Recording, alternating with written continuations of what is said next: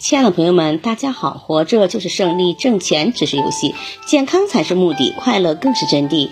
欢迎收听水晶姐姐讲故事。今天的故事名字叫《词汇的意义》。词汇的严格意义不在于词汇本身，而在于词汇的应用。一个单词可能音量嘹亮，字母很多，但就它的字学术价值和新奇感来说，可能是令人赞赏的。然而，把它放在具体的语境中，也可能毫无意义了。表达作者的写作意图，并不是依靠华丽的词词藻，而是对作品主题的贴切适用。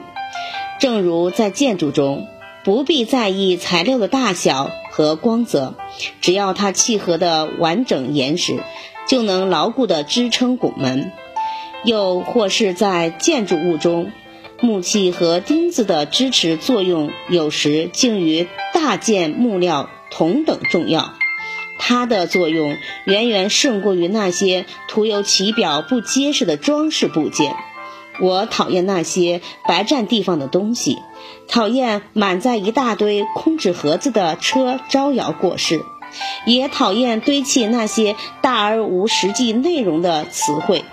一个人写文章，只要他不是故意用重重的锦绣来弥漫着，多于伪装掩盖自己的写作意图，他总会从熟悉的日常用语中想出一到二十种说法。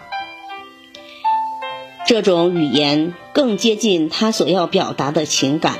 最后，他会因为不知道挑选哪一种说法能更好的表达自己而发愁。这样看来，考拜特先生所谓的第一印象就是最好的说法，是非常可靠的。这样出来的字眼也是很好的。可是经过一次次的推敲，就会发现更好的字眼。